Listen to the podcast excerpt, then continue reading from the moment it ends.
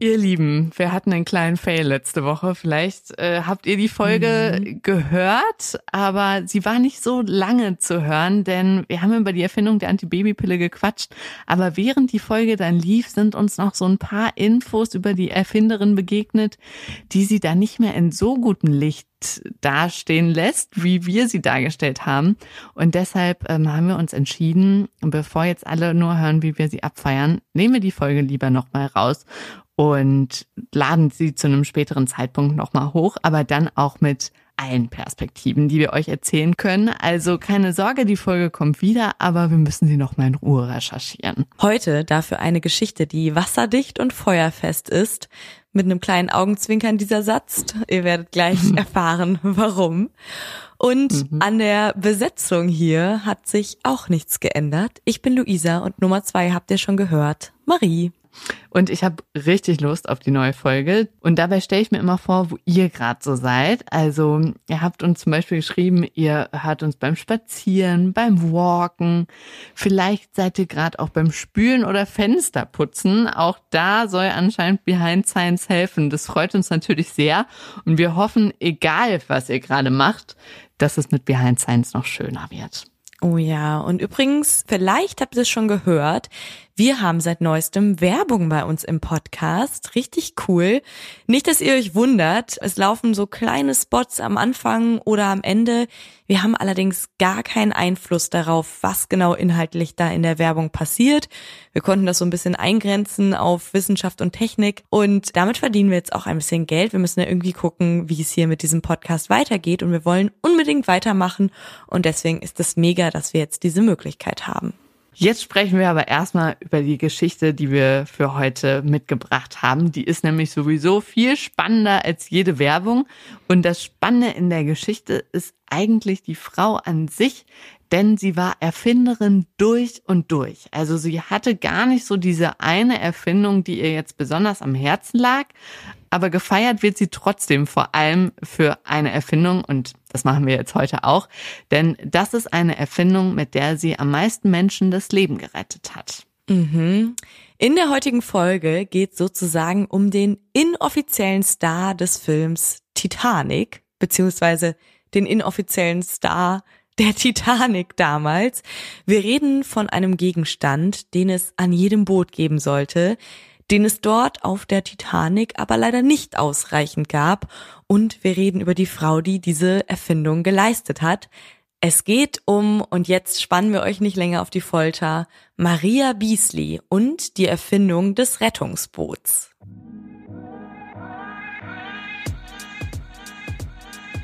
Behind Science. Geschichten aus der Wissenschaft. Mit Marie Eickhoff und Luisa Pfeifenschneider. Und wir beginnen unsere Folge mit einem Museumsbesuch, so kann man es eigentlich sagen. Denn wahrscheinlich ist eine Ausstellung daran schuld, dass die Maria damals überhaupt auf die Idee kam, dass sie Erfinden zu ihrem Beruf machen könnte. Das finde ich schon mal ziemlich schön, dass so eine Ausstellung da die Inspiration für sie war. Und ich habe mich dann dran erinnert, dass für mich auch oft so Berufsmessen oder so Konferenzen, wo dann andere ihre Arbeit vorstellen, dass das für mich auch ganz oft total inspirierend ist. Ich weiß nicht, mhm. kennst du das Gefühl auch? Ja, ich kann jetzt gar nicht so ein bestimmtes Erlebnis oder sowas benennen, aber ich kenne das auf jeden Fall bei so Berufsmessen, die man in der Schule hatte, dass ich oft dachte, oh nein, es gibt so viele coole Berufe und ich will das irgendwie alles machen können. Oder so beim Girls Day, wo man dann in unterschiedliche ja. Berufe reingeschnuppert hat. Und man konnte ja dann immer nur so einen Beruf wählen. Davon hat sich die Maria Beasley, die wir heute ja vorstellen, nicht abschrecken lassen. Die hat ja ganz viele verschiedene Sachen gemacht. Deswegen doppelt cool. Und ich finde, in unserem Beruf haben wir da auch einen guten Mittelweg gewählt, wo man in viele Berufe reinschnuppern kann. Stimmt, man, genau. Wir können uns auch dann jedes Mal wieder fragen, wäre es nicht doch was anderes gewesen? Mhm. Ist das nicht? Aber ich, also alle Dinge, die sie, also die hatten eine Sache gemeinsam, alle Dinge, die sie gemacht hat. Und zwar ging es ja immer darum, dass sie das erfunden hat, ne? Also das war schon so ihre, ihr Hauptding irgendwie. Mhm, sie war Erfinderin. Und ich könnte, Ja, sie war Erfinderin, genau. Und ich glaube, dass sie diesen Beruf ausgesucht hat, hatte auf jeden Fall auch mit der Art der Ausstellung zu tun, auf der sie mhm. nämlich war. Das war die Weltausstellung. Ich weiß nicht, ob ihr davon schon mal was gehört habt.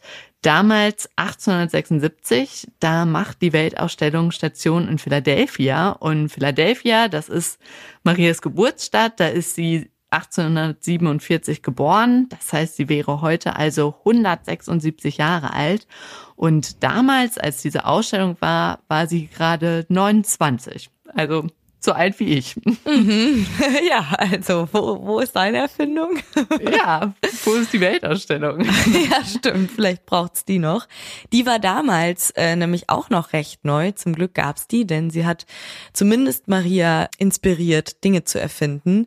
Sie fand alle fünf Jahre statt und sollte die größten Erfindungen der Welt zusammenbringen. Und in dem Jahr, als die Ausstellung in Philadelphia war, war sie zum ersten Mal in den USA. Es gab fünf Hallen und 200 Pavillons. In verschiedene Länder waren die so eingeteilt und die Länder haben dann jeweils ihre Innovationen ausgestellt. Klingt irgendwie richtig cool. Ja, ja, das war auch voll das Highlight. Also das ging direkt mehrere Monate und es war halt damals so diese Zeit, als die Industrialisierung losging, also auch so neues Zeitalter.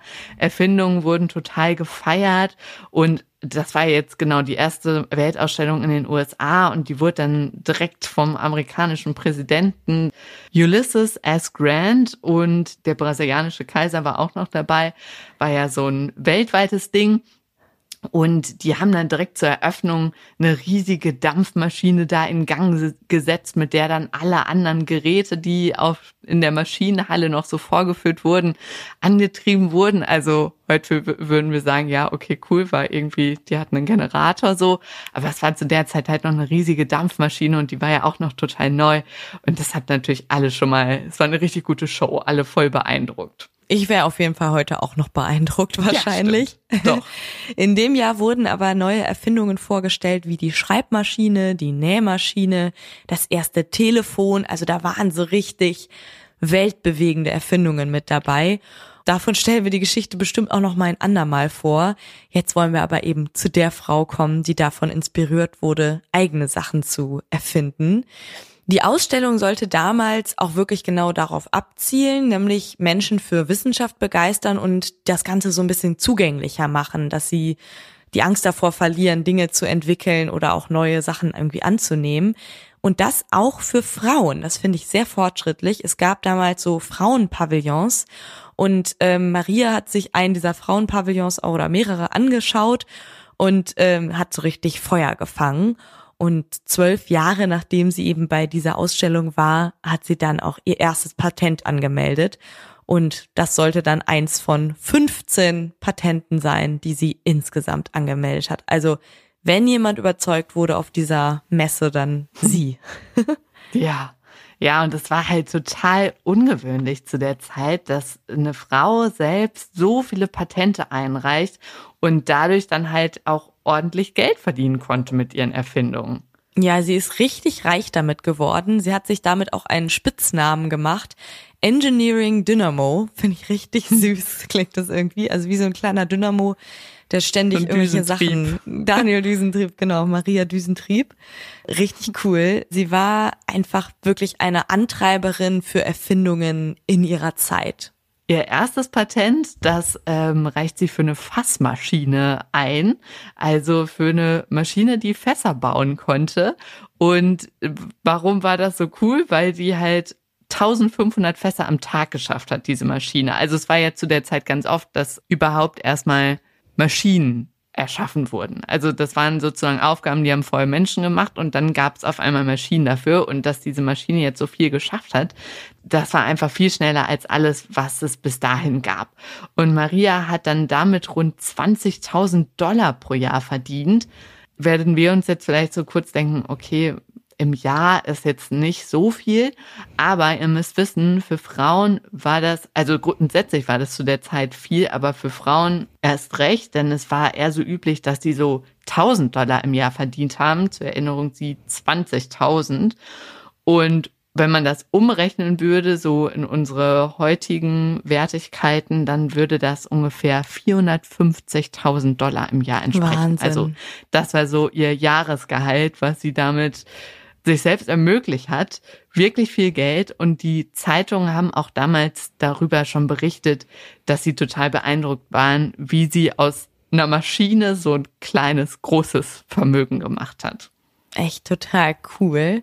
Und neben dieser Fassmaschine hat sie dann auch noch kleinere Sachen angemeldet, zum Beispiel einen Fußwärmer. Als ich das gelesen habe, dachte ich mir, hä? Wieso gibt's den jetzt nicht mehr? Vielleicht doch. Wahrscheinlich gibt's irgendwelche Weiterentwicklungen. Aber ich brauche dieses Teil, weil ich habe immer kalte Füße. Sie hat aber auch Bratpfannen weiterentwickelt und zum Beispiel auch ein Gerät zur Vermeidung von Zugentgleisungen. Und da geht es schon in die Richtung von der Erfindung, die wir heute hauptsächlich vorstellen wollen, weil Richtung sie hat auch damit Transport. Genau, Transport und äh, Menschenleben retten. Also das hat ja wirklich Stimmt. ähm, Menschenleben gerettet, während ein Fußwärmer war vielleicht eher für den Komfort.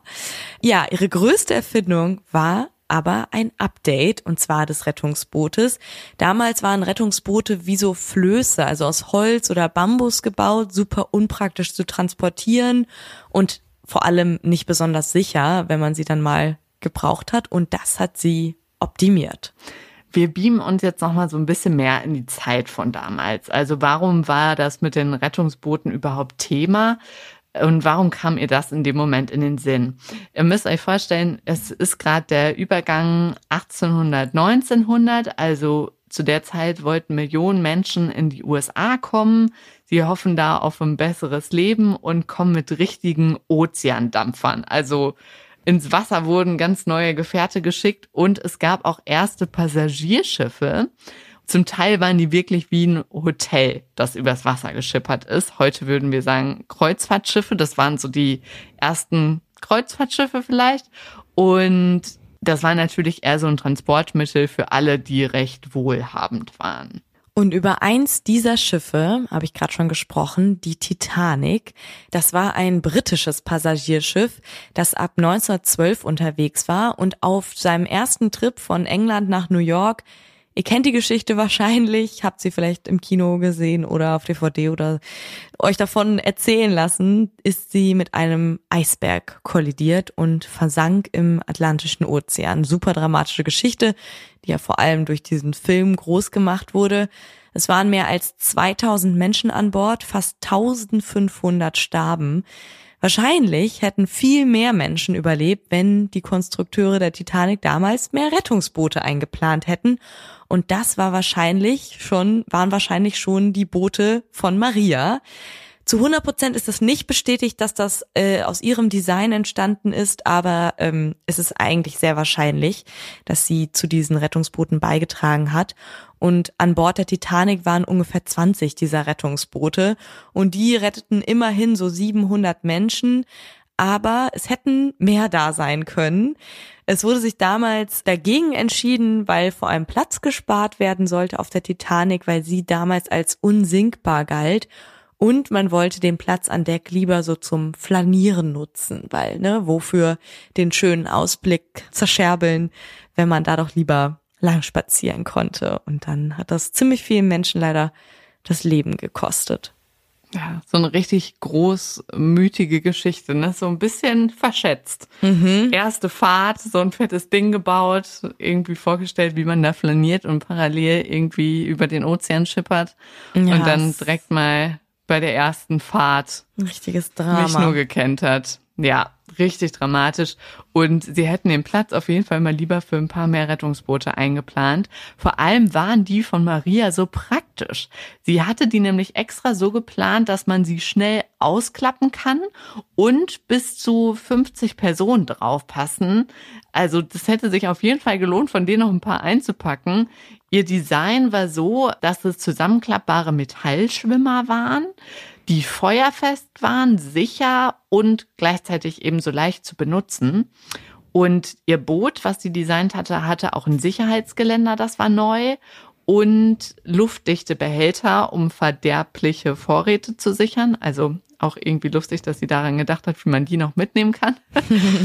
Und diese Erfindung, dieses neue Design stellte sie 1884 dann auf einer Messe in New Orleans vor. Also auch sie ist damit in Erfindung auf Messen gegangen und da hat sie dann ihr Werk anschließend patentieren lassen und es kam wirklich auf den Weltmarkt dann.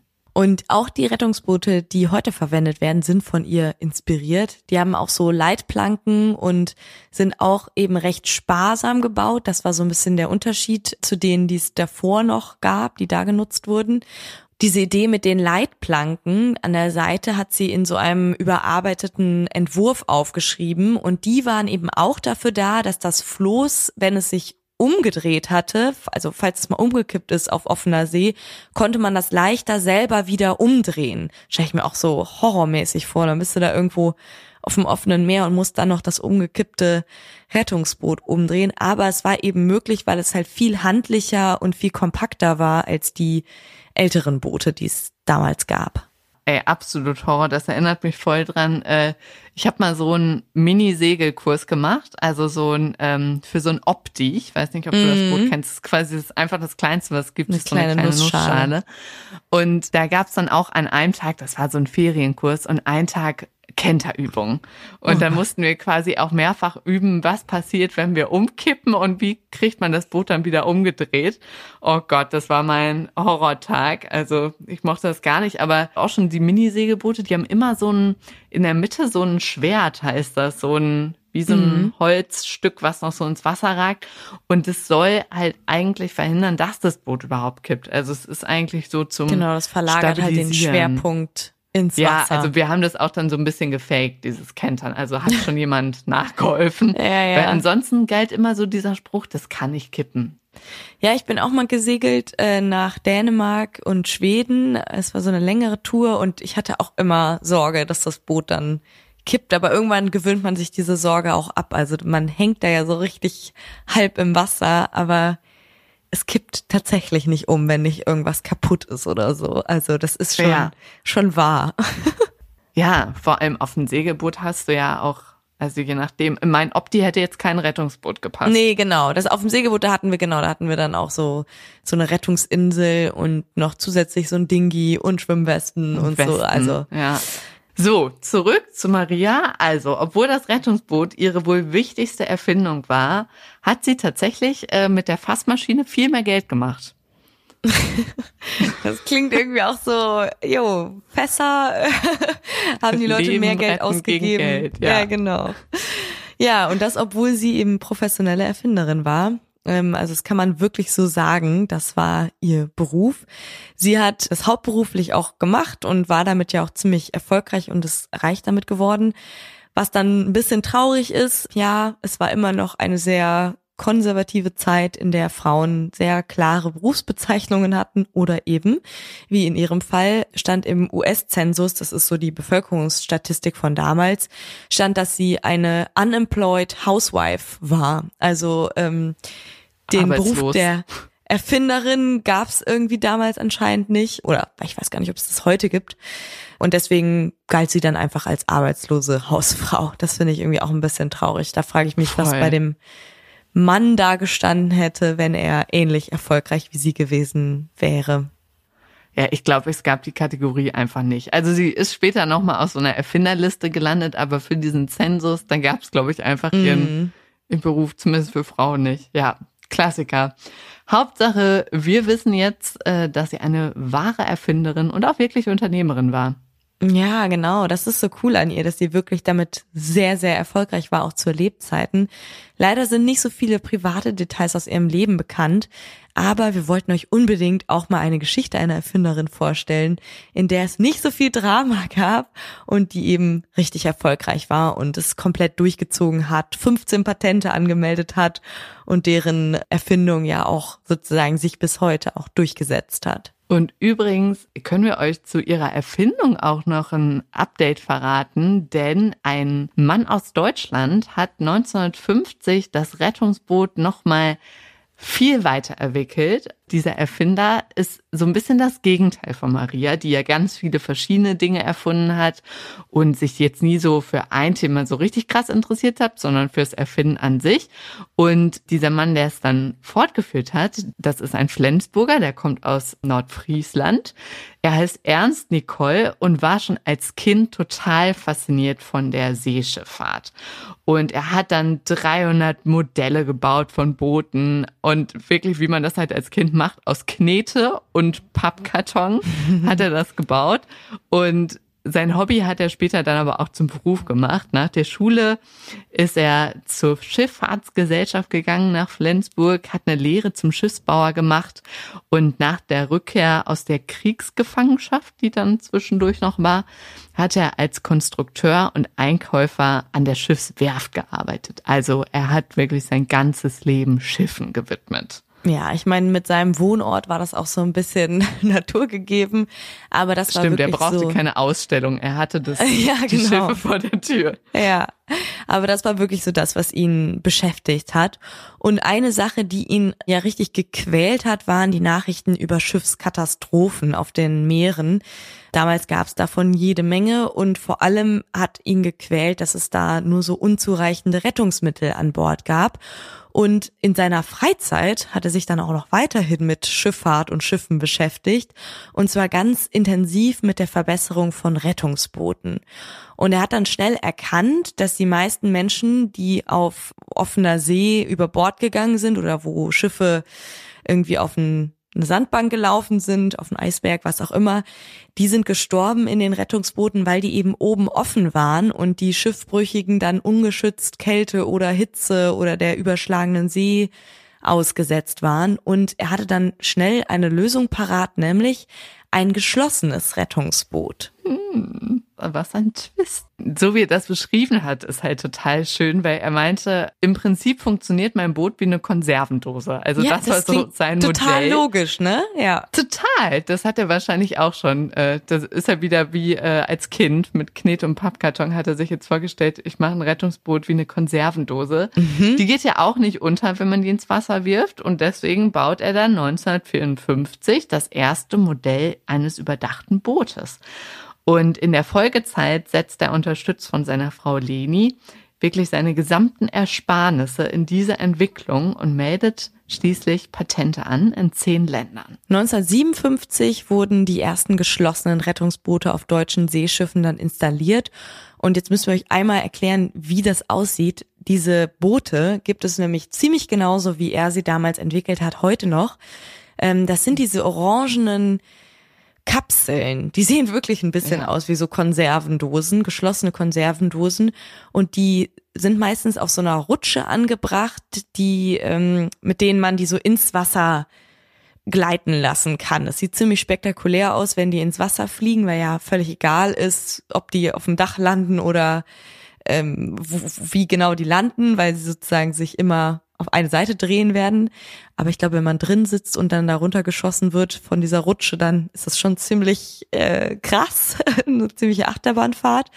Ja, aber es ist eben ziemlich sicher. Wir packen mal einen Link mit Bildern. Auf jeden Fall ein Link in die den Show Notes. Ab 1960 wird seine Erfindung dann nach viel Überzeugungsarbeit, wie mit jeder neuen Erfindung war es natürlich viel Überzeugungsarbeit, auf der internationalen Seeschifffahrtskonferenz in London vorgestellt und dann international zugelassen. Es dauert dann aber noch mehr als zwei Jahrzehnte und leider auch noch viele schreckliche Schiffsunglücke, bis 1983 das vollständig geschlossene Rettungsboot als internationaler Standard vorgeschrieben wurde. Und heute befinden sich geschlossene Rettungsboote, wie Ernst es sich 1954 ausgedacht hat, tatsächlich überall auf den großen Kreuzfahrtschiffen und auch auf Frachtschiffen, also so Transportschiffen. Und im Oktober 2013 wurde Ernst Nicole dann für seine besonderen Verdienste mit dem Verdienstkreuz geehrt. Und das Rettungsboot wurde auch nach ihm benannt. Also wenn ihr erstmal seht, es heißt Nicole Rettungsboot. Richtig schöne Geschichte, dass er sozusagen so seine Kindheitsvision umgesetzt hat und ein bisschen ja auch wie Maria Beasley, dieses Erfinden so zu, zu seiner Passion und dann auch zu seinem Beruf gemacht hat. Ja, also sehr und es, schön. Es ging ja wirklich so vom Floß aus Holz zu einem unsingbaren, klappbaren Ding aus Metall und er mhm. hat dann diese orangene Kapsel daraus gemacht. Also schon echt irgendwie eine verrückte Wandlung des Rettungsboots. Finde ich auch. Ihr könnt und euch das Ganze ja mal angucken, wenn, wir, wenn ihr das nächste Mal in irgendeinem Hafen unterwegs seid. Also erscheint auf jeden Fall logisch, dass sich das Boot so weiterentwickelt hat. Wir hoffen, euch hat die Geschichte der Erfindung des Rettungsboots und vor allem von der erfolgreichen Erfinderin Maria Beasley gefallen, der wir viele Sachen zu verdanken haben. Fußwärmer. Radfahren. Und, Rettungsboot. und Rettungsboote zum Beispiel. Ja, vielleicht inspiriert euch das ja jetzt auch. Ist ja hier auch wie eine kleine Berufsmesse. Wir stellen halt immer nur Erfinderinnen vor. Aber Vielleicht haben wir dann bald ein paar mehr unter euch. Und wir haben uns überlegt, wir wollen euch hier auch ein bisschen mehr mitentscheiden lassen. Also Ihr dürft entscheiden, worüber wir hier als nächstes sprechen. Denn bei Spotify, wenn ihr uns da hört, da gibt's jetzt eine neue Funktion. Ein paar von euch haben die schon genutzt. Ihr könnt uns unter anderem ab jetzt schreiben, wie ihr eine Folge fandet. Das haben wir schon gesehen, dass das welche von euch gemacht haben. Super schön. Und wir können Umfragen machen und wir würden das jetzt gerne mal testen mit der Frage, was wollt ihr in der nächsten Folge hören? Die Entdeckung der Radioaktivität oder die Erfindung der Dampfmaschine. Hm. Bin ich gespannt, was nach dieser Folge bei Spotify. ja. Und Stichwort Spotify. Manche haben uns gesagt, dass sie Probleme haben, uns zu finden bei Spotify. Ihr könnt es ja mal testen, falls ihr uns in einer anderen App hört, aber auch Spotify installiert habt oder ihr guckt mal auf dem Handy von eurer Freundin, eurem Freund, eurer Mutter, wem auch immer, ob das bei denen klappt. Und da würden wir uns freuen, wenn wir von euch hören könnten, ob das da funktioniert oder nicht, damit wir es an den Support weitergeben können und dieses Problem hoffentlich behoben wird. Ihr könnt uns auch schreiben mit allem, was ihr sonst noch loswerden wollt, an podcast at behindscience.de oder bei Instagram behindscience.podcast. Ich glaube, wir können auch ruhig diese Umfrage fürs nächste Thema, die teilen wir auch bei Instagram. Dann können auch alle mitmachen, äh, die kein Spotify haben. Genau. Super. Wir freuen uns, euch wiederzuhören, beziehungsweise meistens hört ihr ja uns. Auch wieder am nächsten Science Samstag. Macht's gut und macht's euch schön. Tschüss. Ciao.